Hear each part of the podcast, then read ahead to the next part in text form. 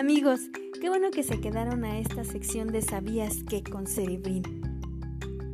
¿Sabían que el cerebro humano se desarrolla desde las cuatro semanas del embrión? A los cuatro meses ya tiene neuronas y a los 25 años o 30 se termina de desarrollar tu cerebro. Imagínate cuánto tiempo, qué edad tienes y cuánto te falta. Lo dejo de tarea.